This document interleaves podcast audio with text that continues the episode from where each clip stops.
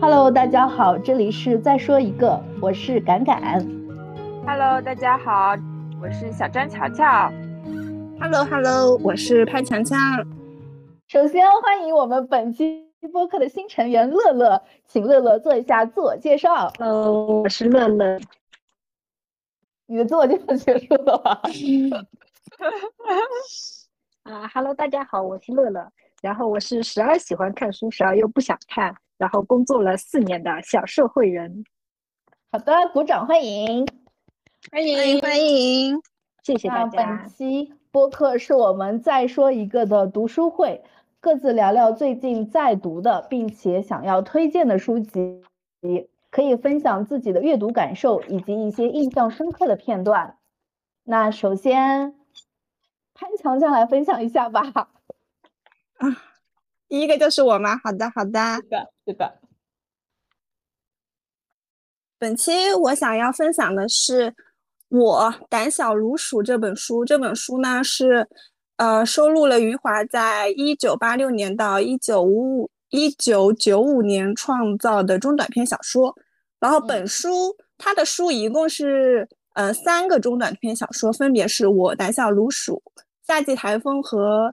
四月三日世界这三篇，然后我只读了前面的第一篇，就是我胆小如鼠这一篇，因为因为后面我实在看不下去，就是夏季台风，你们听这个听这个标题，然后他前面一大段都在讲地震的事情，我在想关关台风什么事，然后我就云里雾里的，然后我就呃也不太好分享嘛，然后也没有什么感想，所以就是我单单就分享。第一个短片吧，就是我胆小如鼠这一篇。嗯，小说的主角名叫做杨高，胆小如鼠就是他的标签。上学的时候，老师教成语，就喜欢拿同学们举例。老师就连问三个问题：怕老虎的同学举手，然后大家哗哗哗都举手；然后怕狗的同学举手，然后也有很多人举手了。最后问怕鹅的同学举手，就只有羊羔举起了手。啊！老师就说羊羔连鹅都怕，胆小如鼠，说的就是他。然后自此这个标签就一直跟随着他。他本人真的是一个就特别胆小的人，他不敢上树，不敢下水，不敢打架。然后他的伙伴们会说：“羊羔，你呃，就是夏天嘛，大家一起在池塘里面游泳，然后说快下来呀，快下来呀。”他说：“不行不行，我会溺水的，我会死的。”然后大家就哈哈哈都笑他。笑完以后就会说是谁胆小如鼠，然后一定要逼出他说那句话是我，我杨高胆小如鼠。啊，就是胆小如鼠这四个字真的就是非常频繁的出现在这篇小说当中，因为这就是几乎就是他那个人物的标签了嘛，他就是怕鹅，怕鹅追他，应该就是农村的村里面嘛。然后就会被鹅追，然后就跑过整个村，整个村的人都会看见他被鹅追的样子。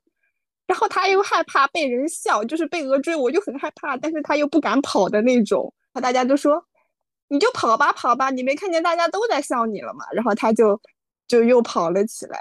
文中另外一个跟他对比非常明显的人物叫做吕前进。上学的时候，老师给他贴的标签是生动活泼，就说他。课也闲不住的那种，然后成年工作以后呢，杨高和吕前进就在一个厂里上班。小吕是 小吕，已经不想讲名字。小吕是钳工啊，算是技术类的活嘛。然后小杨，小杨是清洁工。然后小吕就看不上小杨干的活嘛，但其实当初小吕才是清洁工。然后他就去厂长那边耍无赖，然后就跟小杨换了岗位。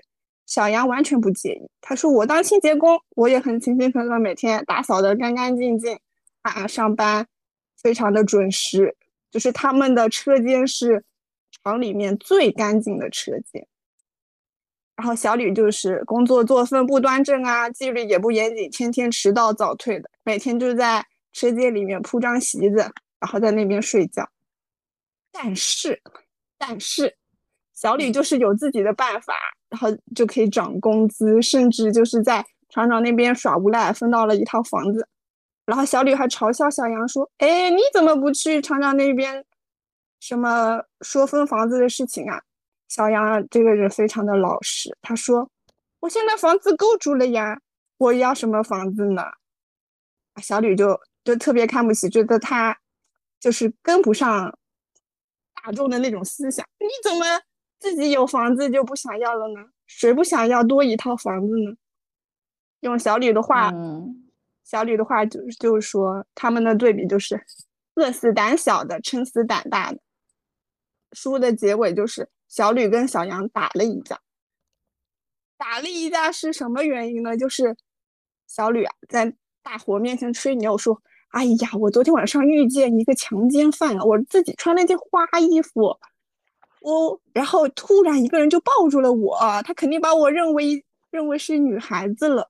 我非常的英勇，我就是哐哐把对方打倒在地，结果那个强奸犯根本就不是强奸犯。”就是小杨，小杨就是晚上太害怕了，然后发现是小吕走了进来，走走过了他，他就认为他说啊，终于抓到一个熟人了，然后就是一一下子把小吕给抱抱住了嘛，小吕当场就是落荒而逃，第二天就在大伙面前吹牛，说自己非常的英勇的打倒了一个强奸犯，当场被小杨揭穿，小吕就觉觉得自己丢了面子，在大伙面前，因为他就是那种很胆。胆大的那种标签嘛，然后他就非常的不服气，觉得丢了面子，哐哐就把小杨一顿猛揍。小杨非常不服气，他终于这回不胆小了，他回家拿了把菜刀，他就冲回去找小吕理论。啊，你为什么打我？我受不了了，这么多年。然后小吕就是巧舌如簧，我是你的朋友呀，我也帮过你的。你怎么可以拿菜刀砍我呢？有道理，就是非常的老实。这个人他就想有道理。小吕还是帮我出跟别人打过架、出过气的，我不能拿菜刀砍他。他说：“那我就打你一巴掌吧，这算这件事就算扯平了。”在众目睽睽之下，啪一声就打在了小吕的脸上，然后就是小吕更加疯狂的。反击了过去，这就是最终的一幕。这就是这本书的一个故事概述吧。我会不会讲的太快？没没事。对，大家有什么要问的吗？我讲完这个概要，就是他们，那他们这是在一个什么背景下呢？我也想问这个。一九八六年到一九九五年，我不知道，我没有做功课。哎，这个是小说。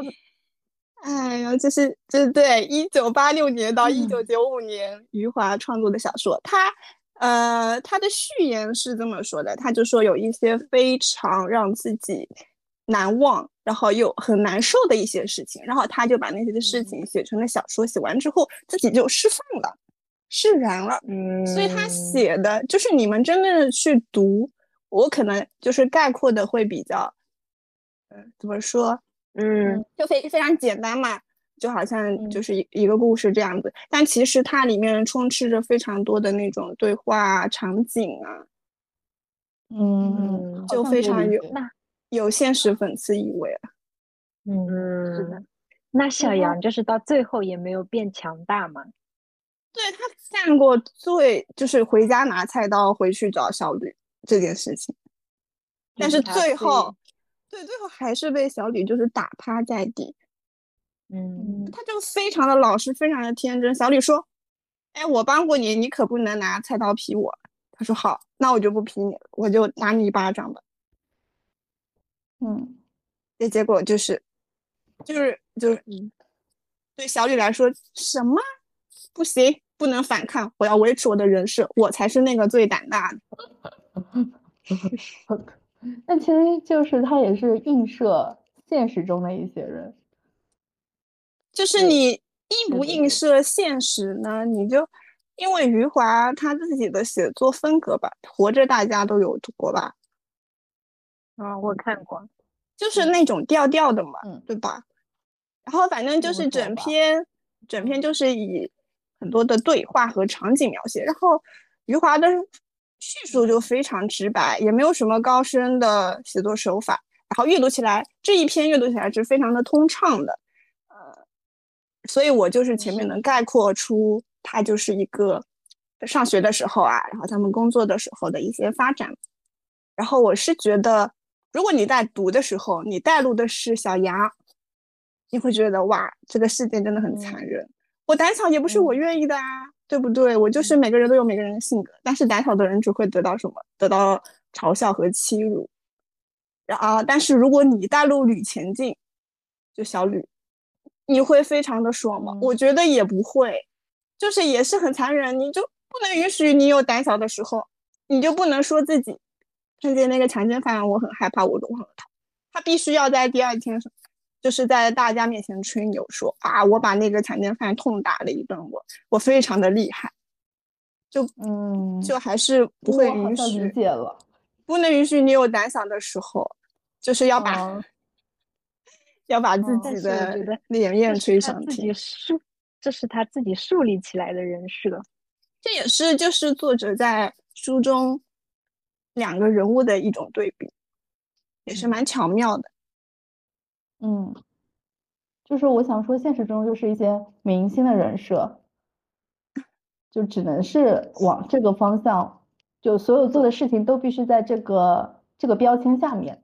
然后，如果呃映射到我们自己的话，嗯嗯，我觉得也会也会有这样的，但是我现在一下子没有办法举例出来。它巧妙的地方就是你。你不知道该吐槽这个人设呢，还是该吐槽这个社会，还是你两两个都吐槽吧？要不？那你有印象深刻的片段？就是有的，有的，读出来。嗯嗯嗯，就是文中，就文中的人物的描写很注重细节，比如开场的那个老师，就给他贴标签的那个老师，他就是他是这么说的，他穿着。藏青的卡其布中山服，里面还有一件干净的白衬衣。那时候我坐在第一排座位的中间，我仰脸看着他，他手里拿着一册课本，手指上手指上布满了红的、白的和黄颜色的粉笔灰，就是特别短的一段描述。然后你，但是你就能，你看到这段描述，或者是你们听完那段描述，就好像就是。你脑子中就能浮现出那个老师，是不是就是非常的通俗的一个描写？嗯嗯嗯嗯，就是他也画面在你的面前。对，还有就是，还有那个羊羔被鹅追的嘛，被鹅追，然后被大家笑的，有一段场景就是我仔细的看他们，他们的嘴巴都张圆了，眼睛都闭了起来，他们哈哈哈哈的笑。身体都笑歪了，我心想他们说的对，他们已经在笑我了。于是我甩开了两条腿，我跑了起来。他有什么很高深的描写吗？也没有吧，他就是非常的平铺直白嘛。怎么笑的，笑成了什么样子，然后我看到他们笑，做出了什么样的反应，就非常的直接。然后你你看到这个画面，仿佛就是刷到了一一段十秒的短视频嘛。哦。我我我是我是这么觉得的，就是这个画面特别的跃然纸上，起来，嗯嗯嗯嗯，就非常真实。对，好的，那请问乐乐和小张乔乔有没有什么想说的呢？嗯，是对这篇吗？对，对我说了以后。我说了以后，你会你会去想要读这本书吗？会呀，我我打算后面去读一下这本书，因为我最近在看的，跟这个还差不多背景哎，所以我还蛮想去看的。嗯，那那就是故事的当中，其实还有一个非常重要的人物，就是杨高的父亲，然后他也是一个拥有胆小标签的人，然后他的杨高父亲的一个故事和。结局也是，也挺挺让人，就是非常惨烈了，让人挺唏嘘的。然后，如果你感兴趣的话，你我就在这里给你卖个关子。好的，好的。那这种性格也是，就是耳濡目染的。我觉得其实现在的生活中也有很多这样的人，就是我觉得还是要勇敢的说出来。嗯嗯就是对获得的，就是前面说的那个对比嘛，小嗯吕跟小杨他们的付出和获得就是完全的不一样。是的，因为他后面小杨他呃不，小杨他就是靠自己踏踏实实做什么一分什么付出一分收获，但是小吕的话，他就是首先他付出，其次他吹首先他牛不付，然 后他不付出，哦不付出，然后 就是闹了一闹撒赖，然就换了一个工作。嗯就获得更好的东西，嗯，真可恨。真的真的，你要就是看完你要讨论的话，就是可以骂他三天三夜的那种，就每个人都可以抓起来骂一骂的。嗯，理解了。可是那个时候为什么没有人去说这个事情呢？对啊，大家就是里面的那些围观群众都是一起在嘲笑小杨的。嗯，比如说就是他换工作的，他不是换工作，就是小吕，小吕他不是啥也不干，但是在那边涨工资嘛。嗯然后他的另外一个同学就说：“你看看人家小吕，就在那边睡大觉，他就找厂长，他在那边耍无赖，他就能涨工资了。你每天啊把你们车间打扫的最干净，你看看，最后拿的还是最初的薪资。”然后小杨，你知道小杨怎么说吗？我够用了呀。小杨说：“我够用了。”然后他就是说就是他也很很很老实，就是心很小，就是心很大。然后他他说：“那我去找厂长，跟小吕找厂长，不一定有同样的结果。小吕他能涨工资，我去找厂长，我就能涨工资吗？我可能就是被厂长大骂一顿，然后赶出来的那种。嗯，可是因为可能平时他的性格就是不敢说。对这个胆小如鼠这个标签，就是死死的贴在了这个人物的身上。嗯，主要他自己也没有一种想要突破这个标签或者想要改变的这个欲望。他最后最后改变就是回去拿菜刀那一段，但最后就是被现实狠狠的打的打趴在地上。真的我觉得他还是太善良了。对，而且嗯。就是我这么说，你们可能没什么太多的感觉，就是原文的一些被打的那个场嗯。景，就是嗯。非常，你就你会觉得自己都很疼，自己都特别的疼。我就是我可以简单的嗯。读最后一段，就是他被打的那个场景好了，让你们浅嗯。浅的感受一下。他推倒了椅子，一个跨步走到了我的面前，对准我的脸，啪啪啪啪打了四个耳光，打得我晕头转向，两眼发黑。然后他对准我的胸口狠狠一拳，打得我肺里都发出了嗡嗡声。在我倒下去的时候，他又在我的肚子上蹬了一脚，我的肚子里立刻就乱成了一团。我倒在地上时，我感觉到他的脚还踢了我几下，全踢在我的腿上，使我的腿像是断了一样。我躺在了地上，我听见他们嗡嗡的说话声，我听不清他们在说些什么，我只是感受到自己的疼痛从头到脚一阵阵，像是拧毛巾似的拧着我的身体。就是我就我就看的时候，电视画面，真的，你你就是读读这一篇，你就是好像自己在窗户边看见楼下两个人在打架，嗯，嗯，然后他就我觉得一也挺疼的，自己都觉得好疼啊。嗯，我觉得作家就很神奇和厉害的地方，就是我觉得他们怎么可以把我不知道他们有没有经历过，但是他们就是把这些描写的真的非常的深刻，非常的生动。小杨就是一直被欺负，所以我就是觉得人就是要勇敢的为自己争取权益，不然就是永远被欺负，并没有人帮你。对，就是能帮自己的只有自己。嗯嗯，对，我觉得也非常深刻的有体会这一点，尤其是进入社会的时间越久，越能体会到这一点。人善被人欺是真的，有时候而且一定要就是一定要有反抗吧。有时候就觉得很矛盾。其实自己内心是非常想要做一个比较温和、比较善良的人，但是现实生活好像就会，就是你不懂得自争取自己的利益，就会被人嗯夺走你的权益，或嗯，者说就会欺负你。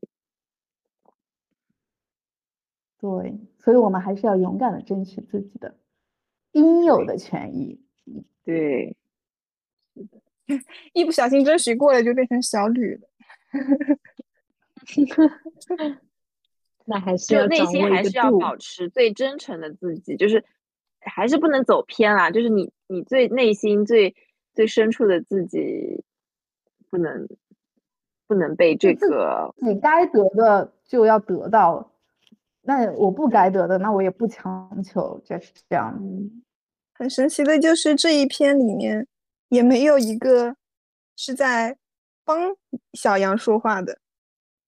啊，对对对，就是想说的，就嗯其实真的帮自己的只有自己，只有嗯就怎么说呢？就真的其次能够帮助你的可能就是家人，但是能够寄希望于帮助自己的就是自己，不不需要靠其他人，其他人其实都是恩赐。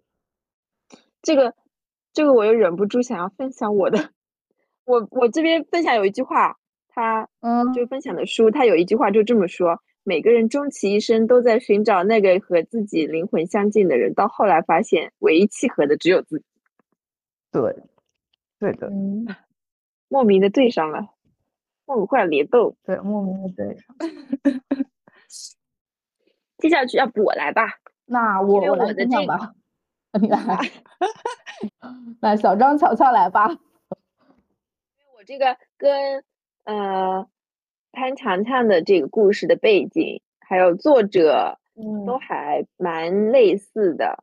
就是我我这本书的作者是莫言，然后我想分享的书是晚熟的人，差不多也是五六十年代的那个作出生的作家嘛。嗯，晚熟的人的话，呃，他是莫言在获得诺奖之后的首部作品，是一部短篇小说集。基本上呢，就是围绕着莫言在获得诺贝尔奖之后回到故乡见故人的一些故事和经历。那么书中呢，主要是有十二个小故事，其实是对十二个截然不同的主人公的呃一个刻画和描绘吧。说说是小说呢，但其实这个大篇幅的又是基于实际的，所以呃这部作品也是带来比较多的现实意义。然后我看到网上有一段是这么推荐这这本书的：植根乡土，小心聆听四面风雨，塑造典型，大胆挪借八方面容，从历史深处步入现实百态，从天开天辟地，臻于气象万千。其实我之前的话，呃，没有读过莫言的其他作品，在此之前也没有深入的了解过莫言，呃，也是非常偶然的就读到这本《晚熟的人》。嗯，其实网上对这本书的评价是褒贬不一的，很多人觉得像流水账，但是我个人感觉，就我自己的阅读体验来说，我还是比较赞同前面那个推荐中的评价的，因为。嗯，就读下来，觉得莫言的文字是非常朴实的，就像就像黄东北的黄土地一样的淳朴，嗯，厚实。然后就是莫言的文字的话，它没有那些炫技，但是却可以让人回味很久。呃，有几篇就是我读完还会再去豆瓣找书评和解读，就像小时候做阅读理解一样去思考和品读。比如说像文中的。贼纸花这篇也是我最喜欢的一篇，然后有几篇的话是让我感觉非常的震撼和叹息吧。就它不是像逻辑缜密和层层铺垫到需要去解读和剖析的，嗯，它就是纯粹的让人在一页一页读完之后，会有一种充足的情感积情感积淀，然后感觉自己就一路陪文中的主人公这么走下来，但对最终的结局是却是无能为力的。就比如说这本书中的左联，呃，澡堂与红床。都是对人世间的艰辛和人性的复杂，会有一种错综复杂的感情吧。然后我浅浅的介绍一下莫言吧。莫言的话，他是山东高密人，二零一二年获得了诺贝尔文学奖，也是中国首位获得此殊荣的作家。然后他其实没有读过特别多的书，他十一岁就辍学去放羊，后面再去当兵。然后在部队里面也做过非常多的，嗯，就是不同的工种。然后因为喜欢写作，慢慢的再去呃深造，再去坚持的去写作，然后最终呃获得了这个诺贝尔文学奖。然后我就分享一下我最喜欢的这篇《贼纸花》，前面也有谈也有谈到，呃，贼纸花，它的贼就是。盗贼的贼，纸就是手指的指，然后这是一种花，呃，贼纸花的话也是用来比喻，呃，影射文中的主人公叫做武英杰，嗯，就他是他他是这么一个故事，主要描写的是一群人坐一个船，呃，去参加一个文学的宴会之类的吧，就船上面都是各种各样，就是反正有正经身份的人。然后，其中这个武英杰呢，他是一个智勇双全的东北真汉子。然后他的形象在众人中都是非常正面和积极的。这一群人中呢，还有一个很很漂亮的女生，就是范兰妮，叫做范兰妮呢，就是属于那种众人女神。就在这一次的活动中呢，出现了一个小偷，然后。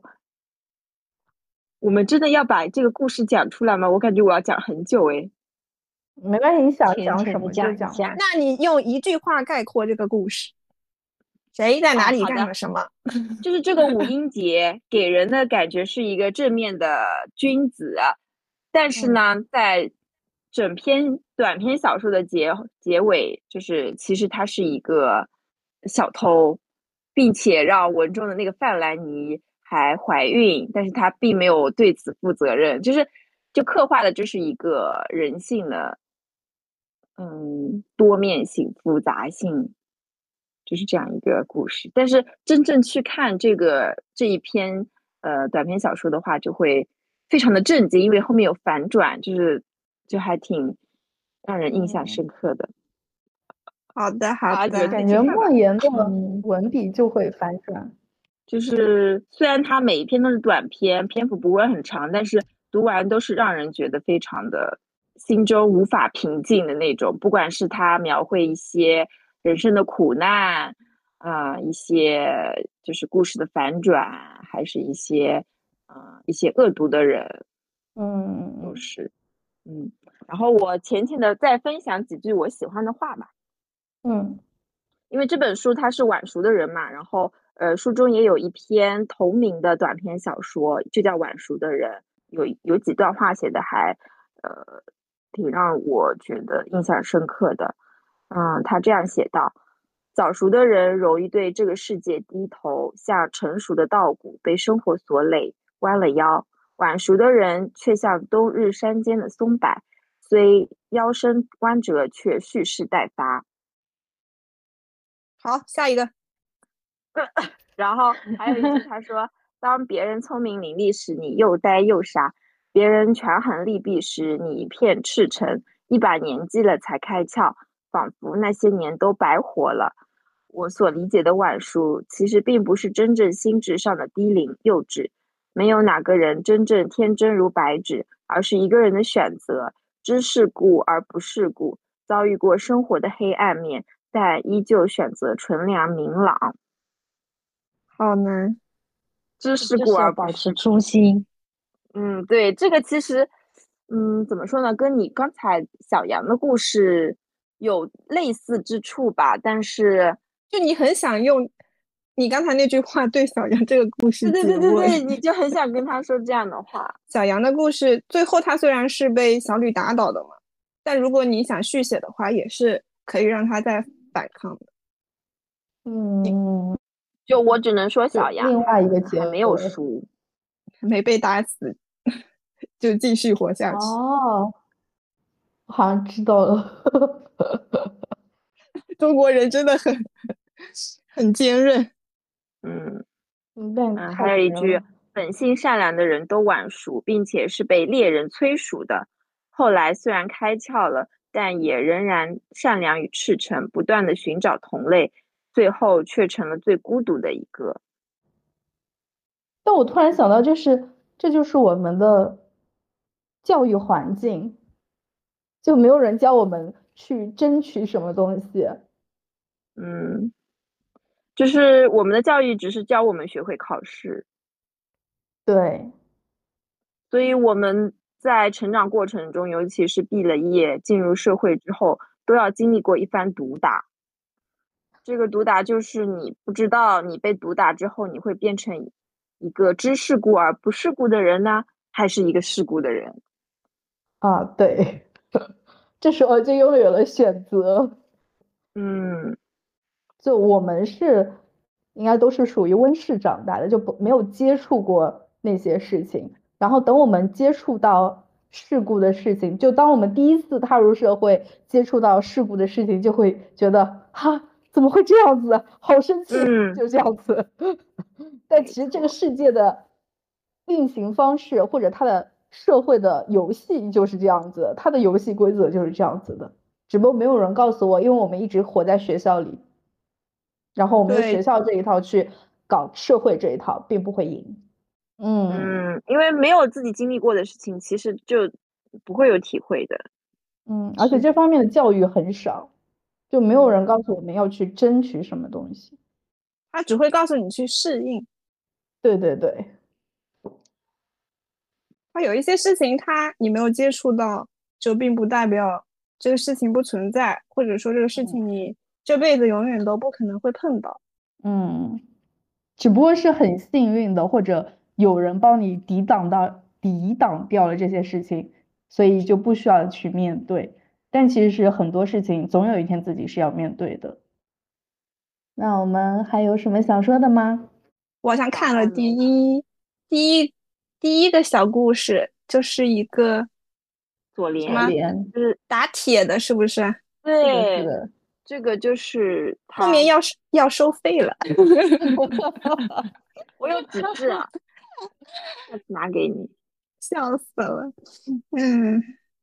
他就是这本书，其实就是，嗯，有几篇我觉得还是会需要你去仔仔仔细的去剖析它。就像这篇《贼纸花》，你就会就是看完之后回过头来会恍然大悟啊，原来这个小偷都是他，一直以来正面君子和小人都是他，就会感觉深感这个人性的复杂。然后有几篇的话就会。嗯，感叹这个世界艰辛，非常的残忍，然后自己却也无能为力，就感觉叹息，就无奈。然后他讲述的其实一大部分也都是五六十年代那个时候的一些人和事，可能就五六十年代到现在二零二零年左右的一些。就是还比较时间线上来说还是比较久、比较长的，所以你就感觉好像看了一个人的一生，嗯，经历过非常多的苦难，但最后就是也没有说有一个非常好的结局。嗯，反正我觉得还是挺值得大家去看的这本书。好的，你下回给我台上。嗯，好的，好的，我就分享完啦。那我们那接下来我分享吧。呃，然后我是一整篇，就是我写的是一整篇。呃，我分享的是我想推荐的书籍是《成为母亲的选择》。原原书书名是《Regretting Motherhood》，书名的翻译就不能说是一模一样，只能说毫无关系。但是书里面的内容还是很不错的。作者是以色列作家奥纳多纳特，译者林佑怀。接下来我就和大家详细分享一下其中令我印象深刻的片段和感受。首先，在书本的一开始，作者写出了他做这项研究的艰难性。他写道：一项项研究开始时，如果研究主题使人感到羞耻，或者在人群中不常见，那么研究人员往往会发现他们找不到访问对象。第二段。事实上，这些年里，在我和这些后悔成为母亲的女性接触的过程中，有时他们会在我试着安排访谈的时候切断联系；也有些女性在我们约好访谈的前一天突然要求取消，因为她们害怕直接展现出会遭受指责的情感立场，而这样后悔的感受，直到那时为止。都只被他们放在心底而已。在我们的日常生活中，呃，我们只会听到谁谁谁又生了孩子，或者宝妈之间相互交流的也都是育儿经验。媒体的宣传中间，呃，都是伟大的母亲、无私奉献的母亲、母亲如何爱自己的孩子这样的故事。呃，从读这本书之前，我甚至都没有听过“我后悔成为母亲”这样的声音。但仔细想想，这么多女人成为了母亲，难道就没有后悔成为母亲这一群人吗？显然是不可能的。无论我们是否拥有概率学、统计学的专业知识，我们只是想象一下，就知道后悔成为母亲和愿意成为母亲、享受成为母亲都是一样的，都只是人类普通的情感想法而已，没有什么特别的。所以一定有这么一群人后悔成为母亲。但是后悔成为母亲的这群人都很害怕讲出成为母亲的真实感受，因为这样的想法在现有的系统中会让人觉得自己的想法有违公序良俗，不符合常理，于是都没有勇气站出来说这些事实，或者认为即使说出来也无济于事，没有任何改变，甚至会被会被当成异类，说的恶俗一点，可能会帮会被当成神经病。也可能会破坏家庭氛围，所以这样的声音微弱到几乎没有。但即使是这样，作者也阐述了为什么仍然需要这些女性说出真实的想法，这些声音的必要性是什么？一是因为这些声音被记录下来了，能够给我们下一代以及更多的人展示人生选择的其他可能性。书中有这么几段话，第一段。因此，通过谈论父母身份的含义，特别是探探讨后悔，这些父母向孩子展示其他的路径，一条和异性恋规范及推崇为人父母的文化截然不同的道路。第二段，如果我们已经有了孩子，特别是对女性来说，我们应该教育他们，消灭那些我们成长过程中被灌输的价值观、意识形态及自我辨明。这是很重要的，这一切是为了不要落入刻板印象和因循守旧的网中，是为了不继续对自己说谎，并对我们的孩子和祖辈承担坦诚。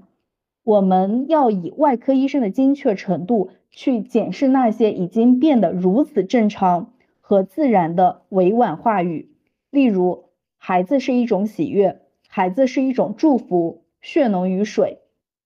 或者家庭第一，如果我们不去小心看待那那些委婉用语的破坏力，他们就会构成社会文化 DNA 的一部分，我们就会相信事情应该是这样的，并且永恒流传。第三段，当妈妈因为自己的经验不被社会接受而无法跟孩子分享自己的经历时，孩子就无法从母亲的重要经历中得到借鉴。他们无法得知，成为母亲可能只是文化和社会的期待的副产品。成为母亲并非是或不完全是遵循自然，而那些分享真实经验的母亲，则被从家庭人际关系中切离。然后读这些段落的时候，我都会感觉振聋发聩、醍醐灌顶。我无法用语言描述的事实，作者全部很好的表现出来了。我突然想到，还在高中的时候，可能是在宿舍抱怨学习很累的时候，然后不知道为什么，呃，和室友聊到了自己以后对孩子的教育。我记得很清楚，我和另外一个室友都会说，以后我肯定散养，不会去管他的学习，就很自然而然的讲出来了。可是我现在注意到，当当时我们的前提就是我们一定都会有孩子，没有其他的可能性，所以社会对我们的规训真的是很可怕的。我们只有一种命运：结婚、异性恋、升职、抚养孩子，这是一条笔直的路。稍有偏离，你在这个社会系统中就会被认为不正常的。二是后悔成为母亲，就是一部分人最真实的想法。呃，这一群人就应该发声，而其他人也应该听见这样的声音。我们现在无法听见这种微弱的声音，完全是人为的，而不是自然的选择。书中是这样表述的：后悔生了孩子，并不是罪恶，真正的罪恶是不对自己坦诚，也不对孩子们坦诚。真正的罪恶是留下一个不能说出、不能写下。也不能透露的黑暗秘密死去。啊，三是因为后悔成为母亲的人如果不发声，那么社会中其余的人永远都无法理解他们的真实想法，他们永远都无法获得社会的帮助，并且他们将自己发声的权利主动放弃。书中讲到，虽然母亲可能为了许多层，呃，许为了。多层面的保护而选择沉默，但选择不将自己的后悔说出口，可能会使他们付出昂贵的代价。为了继续留在那条好妈妈的狭窄道路上，社会希望这些母亲能够绕开他们的真实经历，并自我筛选，以创造出一套符合社会期待的说法。那套说法会是偏颇的，只包括社会期待他们说的那一部分。好让他们能被视为有道德的女性和母亲，他们被要求只表达那些得到同情和赞赏的部分，只留下社会允许他们说的部分，而那些不符合霸权体系的部分必须被摒弃、过滤、抛在脑后。第二段，如果母亲们不愿在未经过滤的情况下讲述他们的感受。我们永远无法更全面的理解他们，这对母亲们以及社会来说代价可能一样高昂。意味着，当女性顺应社会安排而对自己的经历保持沉默时，她同时剥夺了以自己认为合适的方式进行回应的权利，无法无法成为自己知识的拥有者。然后，单单是我们后悔成为母亲的人，为什么需要发声？我们为什么要听到这样的声音？就呃，作者也分享了很大的篇幅，然后我我单单就是从这个角度，我也写了很大的篇幅。其实作者还有很多其他深刻的观点，呃，比如说书中有两部分后悔成为母亲的人，一部分人为了保护孩子保持沉默，另外一部分人为了保护孩子保持言说。作者直观的呈现出两部分人的。真实想法，我觉得这也是很值得去探究的。还有另外一点，作者给出的小标题是“做母亲永无休止”，呃，无休无止。书中谈到很多女女性成为母亲以后，开始照顾孩子，等孩子长大成人以后，又会成为奶奶或者是外婆，然后以这样的身份又去照顾自己的孙子孙女。所以，其实这位母呃，这位女性母亲的身份是无休无止的。母亲是这位女性一生的职业，而且是一种提供免费劳动力的、不被社会认可的职业。这样的女性在我们日常生活中真的太多了。很多女性等自己的孩子到了适婚年龄，就不停的催婚催育。然后我听到好笑又心酸的话就是趁着年轻我还能帮你带孩子。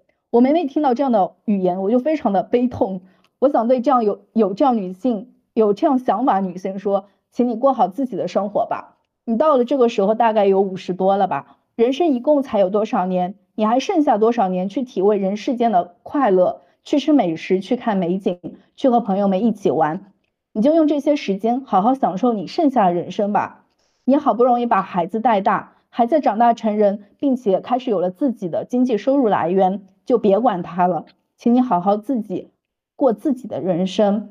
我希望所有人都不必放弃和牺牲自己的人生，而是过好自己的人生。最后，我希望所有的人都去阅读这本书。希望男性睁开眼睛看看世界，看见女性。希望女性都不害怕、不畏惧，勇敢地说出自己的感受，争取自己的权益。最后，我再引用书中的一段文字。提尔莎的一段话和结语中的一句话来鼓励不断为女性发声的人。他是这么说的：“我不知道要将要如何将这样的信息传递出去，也不知道要怎样的方式才对，去写出来说出来，在电视节目中说出来，在广播电视台中说出来，去将它作为教育的一部分，去谈论这些神圣不可侵犯的事物。”洗刷污泥后，将之公开在光天化日之下，让这些事、这些禁忌、这些秘密、这些黑暗都呈现在所有的女性眼前。现在的开始是为了进一步的未来。好了，我的分享结束。哇哦，太通畅了！你这个稿子写的。那我先说一下，我读这本书就是因为。就是它的呃英文名是 Regretting Motherhood，就是后悔成为母亲嘛。我就是在稿子里也有写到，在主流的社会媒体当中，我并没有在此之前我并没有听到过这样的声音，我从来都没有听到过这样的声音。我后悔生了生生了谁谁谁，而且这本书另外一点就是它也比较好读，因为它里面是一个呃采访人的。合集，呃，虽然作者会穿插自己的观点，但是他会把呃他访谈的和和那些访谈者的对话也放到书本里面去，所以可以真实的知道他们在说什么，嗯，而且书中还有另外一点，就是说书中并不是说只是后悔成为母亲这一种，他会说。就像我稿子当中分享的，他有后悔成为母，我后悔成为母亲，但是我因为要对家庭负责，所以我选择保持沉默。也有另外一种人，就是我因为要对家庭负责，所以我要把这个事情说出来。就是有很多不同的人的选择，不同的想法，然后都会在这本书里面呈现出来。嗯。哎，你说它英文名叫什么？Regretting Motherhood，就是成为后悔成为母亲，但是它的中文名字是成为母亲的选择。这个译名非常的妙。对对，确实，女性应该有更多的可能性，不是说结婚生孩子就是好像是非常自然而然，就好像会把它跟女生捆绑到一起，然后还有所所谓的最佳生育年龄啊。但是我觉得现在反这种还是可以自己去选择的，就是你也可以不听。虽然虽然说他们还是一直会说，但是你不一定要选择去听。那本《圣母》你们看了吗？就是我在群里分享的那本，没有，还没有来得及。一本推理小说嘛，日本作家写的，也是一位女性作者，也是讲母亲的。然后它里面有一句话，就是说母亲比起父亲，好像孩子在他。肚子里的时候，他就已经成为母亲了，而父亲呢，是这个孩子生下来之后，男的才会有感觉说：“哦，我当爸爸了。”嗯，是的。所以对母亲这个身份，就是从生理上来说，我觉得就是怀胎怀胎的这个过程中，孕育生命的这个过程中，因为是在女性的身体里面进行的。就从他怀上的那一刻起，可能他的命运就会完全不一样，因为其实是他身体的一部分，改变是更多的。更深刻的。是的，然后就像那些说为了家庭负责选择不说的人，就是怕自己说出这些话就会伤害到自己的小孩吧，伤害到自己的小孩会多一点。比如说我们自己如果听到爸爸妈妈说啊，我真后悔生了你呀，或者是我怎么生出你这么个怎么样怎么样怎么样，我们听到的时候也会觉得非常的伤心的。但是，嗯嗯但是我现在想想，我也如果我听到我母亲，我现在这个年纪啊，我听到嗯我母亲如果说出这样的话，我会表示理解。但如果我再小一点，我嗯，我就会觉得，就是我不想听到这样的话，就不行。我的母亲就不能后悔。人的 人的感受也非常的妙，像敢敢之前说的，在高中的时候就完没完全没有考虑多考虑到说我没有孩子会是怎么样，就非常自然而然的接了一句啊，那我以后对我的小孩肯定怎么样怎么样的。所以说，就是每个年龄，他他的一些感悟、一些见识和一些一些思想，就是非常有年龄阶段的。然后我们会非常感谢自己的成长。你不能说你长大了，你发现不想做母亲是一个不好的成长，这也这是这不正确的，我觉得。嗯现在讨论的就是女性有要和不要这个小孩的权利，而不是我就是要或者就是不要。就我不要，我才是一嗯个独立成熟的女性吗？也不见嗯得吧，就也不见得。就是你嗯，把女性当个人吧，就人人都会有选择的权利。你你男的也可以选择自己不当爸爸，对，女的也可以选自己不当妈妈，都放在同一个水平线上嘛。也不能说啊，因为我有子宫，所以我有这个权利，我就要去呃弄好它或者怎么样的。就像不孕不育嘛，大家也会有，就也会有的吧。然后它的治愈成本非常的高，那而且大部分保险是不能报销的。你国家这么支持这个生育政策，你怎么不把不孕不育的治疗费放在医保的基本目录里呢？说得好，你好厉害，这都知道，不在 报销室里。是啊，我都没了解过。对，因为因为我们国家的生育，它主要的是从怀孕的检查到分娩这一部分的医保报销，还还有就是生育完以后，生育完以后给你的那些津贴嘛。但是你对于不孕不育的治疗这一部分的医疗支出，它是不予报销的。长我知识了。觉得这个应该要更加大力支持，是不是？还要降降降低这个费用。而且大部分像他们买的那种补充商业保险，有条条款里面也是很少有保险把不孕不育的治疗放进去的。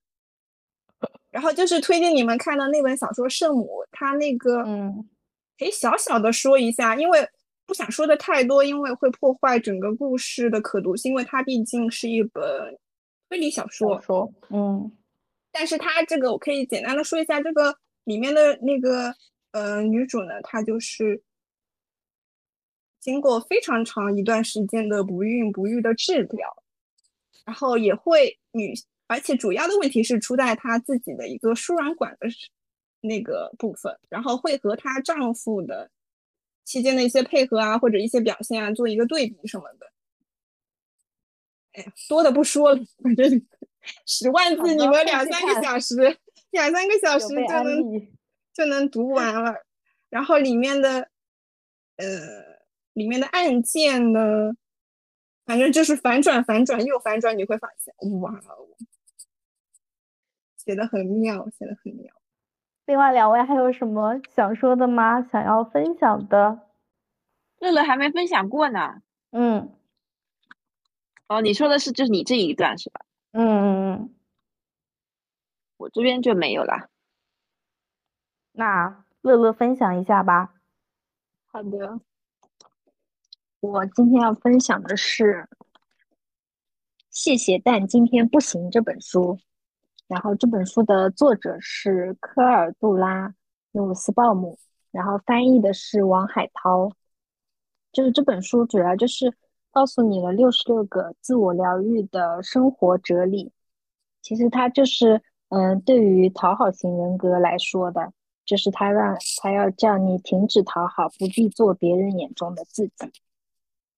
就这个，可能很多人在刚进工作的时候都会有这种不敢拒绝的现象出现。就是希望可以看到这本书的人都可以从里面获得一些正能量，然后有一个更好的心态去面对生活、工作，然后做一个更洒脱。更自我、更快乐的人。然后这边的话，就主要有一篇，就是很适合现在刚进入工作的人去看的，或者已经工作了一段时间的人，就是有焦虑的，也是可以去看的。让我找找，嗯嗯，就是你不必为了工作而燃烧所有。嗯，我们必须热爱自己的工作吗？我们必须把爱好变成工作吗？我不这么认为。因为我就认识一些人，他们更喜欢通过安静、简单、舒适的工作方式来赚钱。他们对没有压力的工作、充足的薪水和清晰的工作时间而感到满意。他们想通过舒适的工作实现享受自由的私人生活。有些人完全不希望将爱好变成职业，他们认为自己的爱好很有价值，以至于带入职业生涯中会对其造成不良影响。他们认为。用对模型飞机或历史小说的热情来支持他们的生计是一种巨大的损耗。反之，他们更希望将爱好留给闲暇时的热情，并通过面包来创造自由。你不必为了工作而燃烧所有，但绝不应该厌弃它。如果你将如果你将工作场所视为日常船舰，在你身边有一个可怕的老板作为船长，船舵旁还有有所顾忌的同事。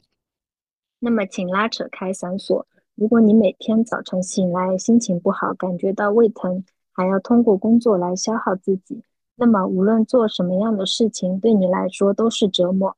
这就需要你找一份新的工作，因为你的生命和健康更为重要。你不必为了工作而燃烧所有，只要它能温暖你就够了。一般来说，我们每周有四分之三的时间都在工作，在这段时间里，你拥有的欢乐越多。其余的时间和你的私人生活就会越轻松。此外，你还需要摆脱应该找到唯一理想工作的想法。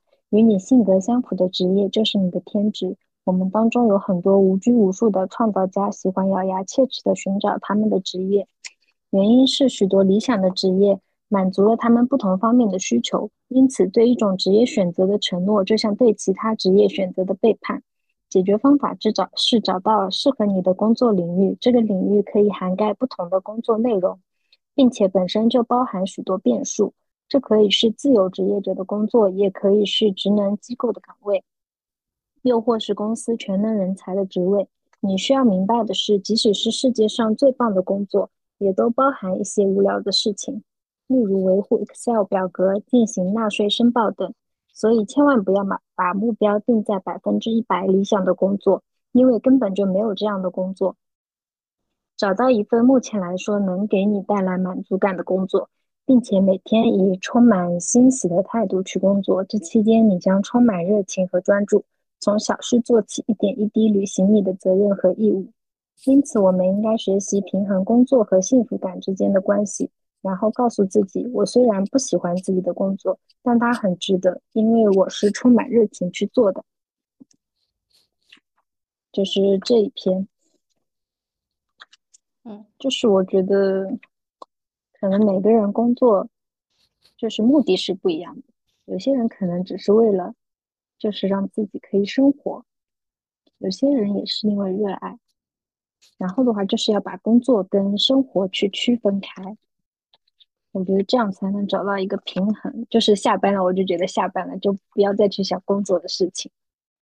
然后就是还有这样一句话，就是请不要让自己成为移动通信设备的奴隶。你应明确向周围所有人表明你的态度，并且保持这种只有当你想被联系时才能被联系上的状态，而在其他时间说谢谢，但今天不行。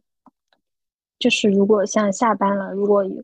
有领导还要来联系你这种事情，现在好像很常用。但是你，我觉得也可以选择，就是当看不见。我觉得是没有关系的。只要不是特别紧急的事情。小张，你听见了没？小张，小张就说没这本书了。还是为我量身打造的，怎么我办？也觉得，我觉得我也觉得你应该要看这本书。乐乐一开始说我就想笑了，是读给小张的吧？就真的很适合他。图书馆的第一位会员，然后反正还有几句比较好的话，我看一下，耳朵听。是吧？都很每一句都很适合你呢。嗯，我的心拔凉拔凉的。乐乐，你继续分享呀。还有一句，我们不必刻意追求美好的经历或昂贵的物品，也不必刻意满足别人的要求和期望。我们不必努力赢得所有人的赞美，只要轻松自在的生活就可以了，就是这样简单。然嗯后永远记住，恐惧只是一种幻觉，它并不存在，而是你创造了它，它仅仅是你的想法而已。我明天上班的时候会一直想着这几句话的。我下次把这本书给你。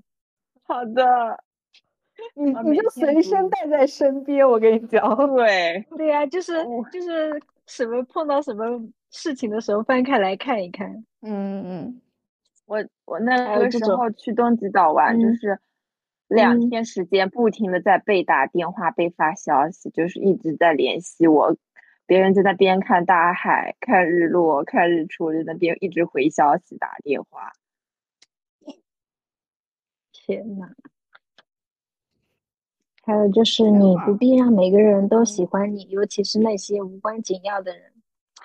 听见没，小张？就是，对，就是我觉得我现在就是感觉，我觉得要自我一点。嗯，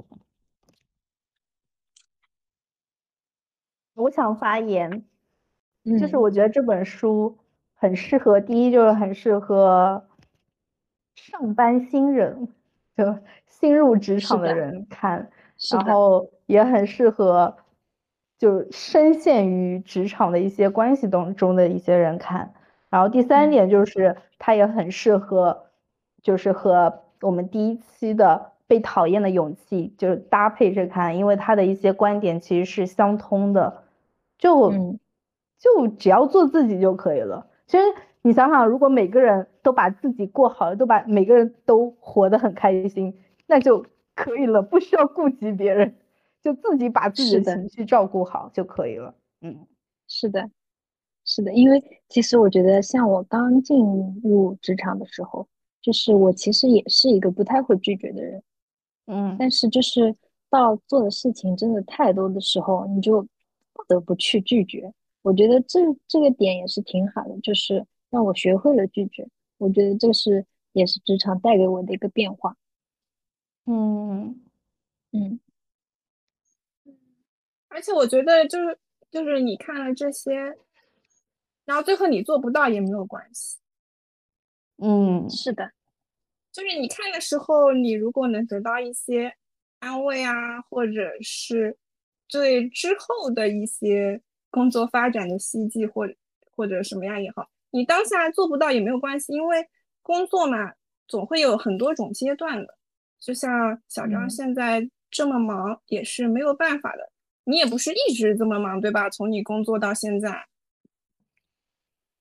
而且你也不会以后一直这么忙吧？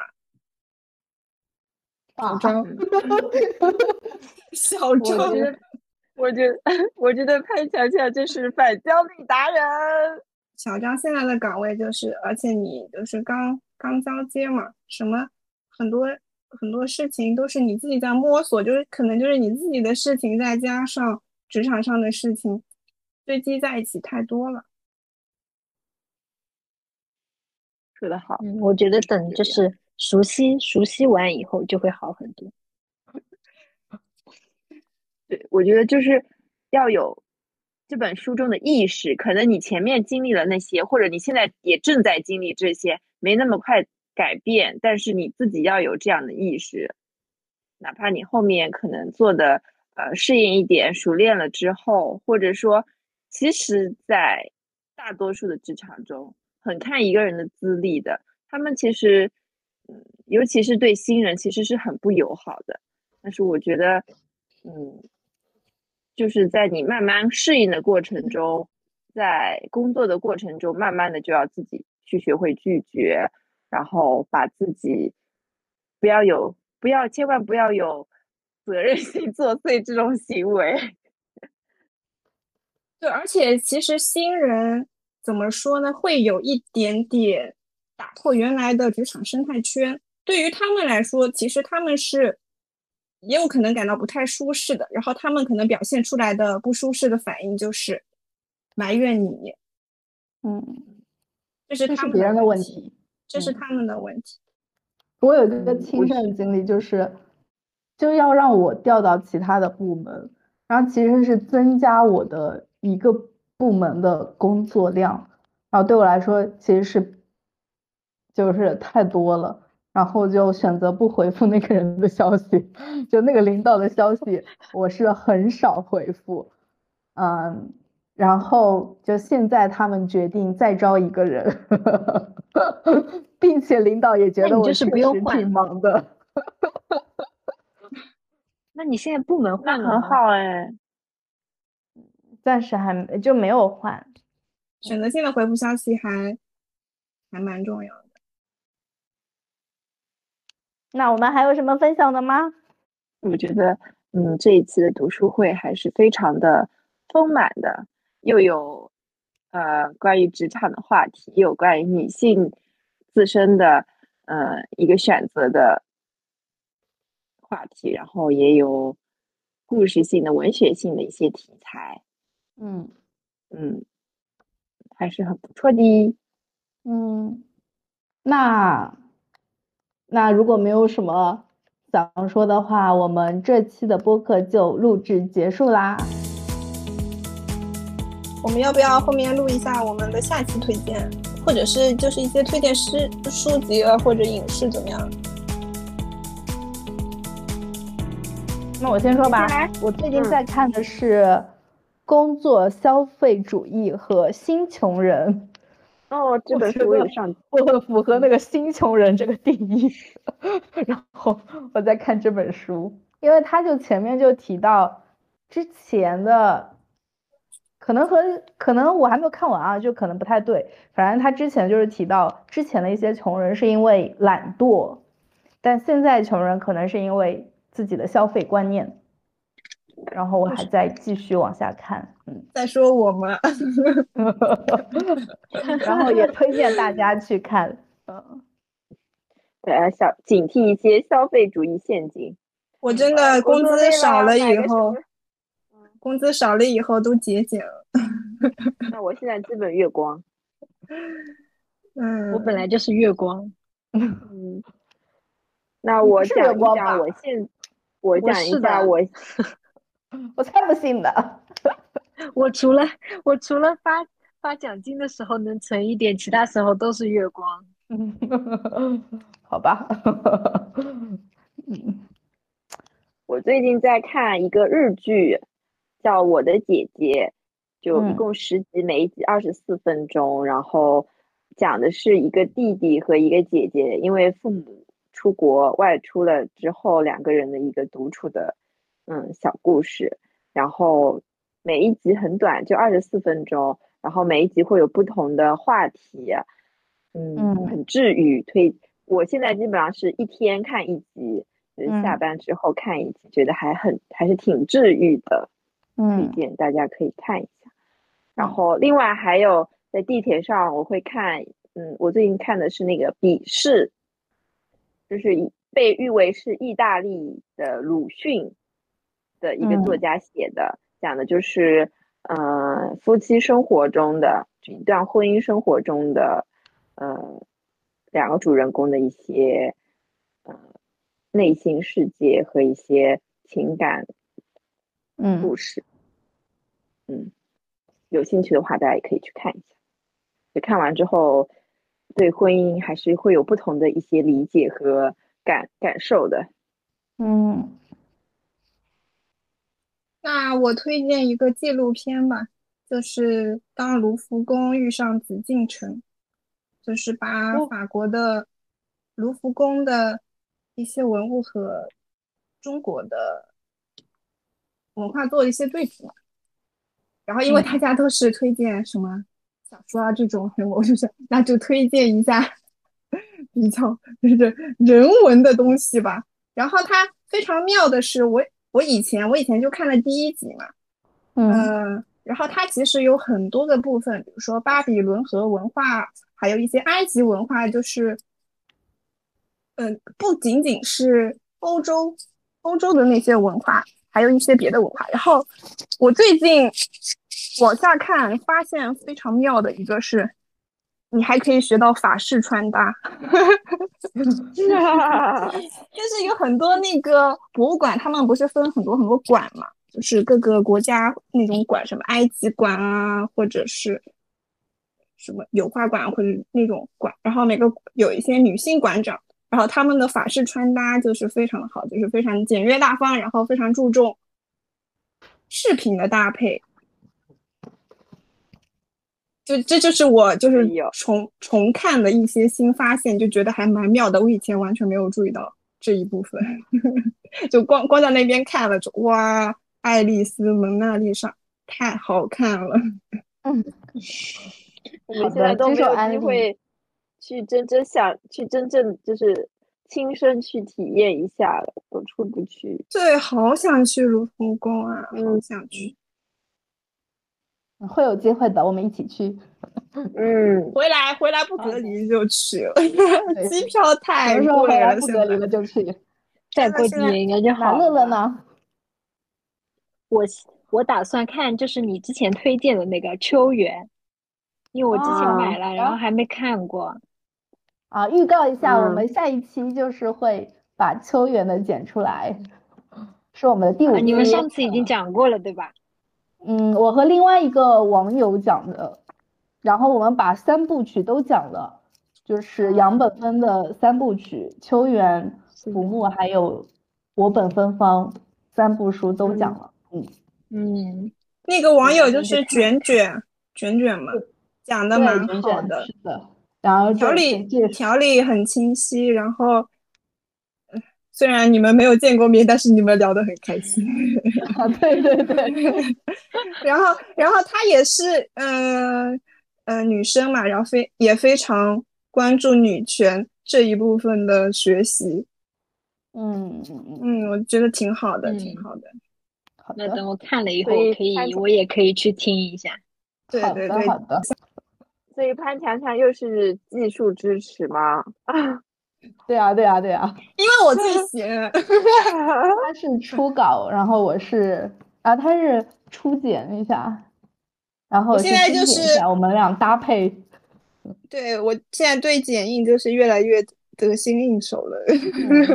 可以可以可以，啊这期的播客就录制结束啦，感谢大家的分享以及你的收听。如果你喜欢我们的播客，请你不要忘记转发和点赞哦。同时，无论是你也阅读过这几本书，还是说你有自己的感受和见解，还是你有其他的书籍推荐，都真诚的希望你能够留言分享给我们。我们要让知识流动起来。那我们下期再见喽，拜拜，拜拜拜拜拜。拜拜。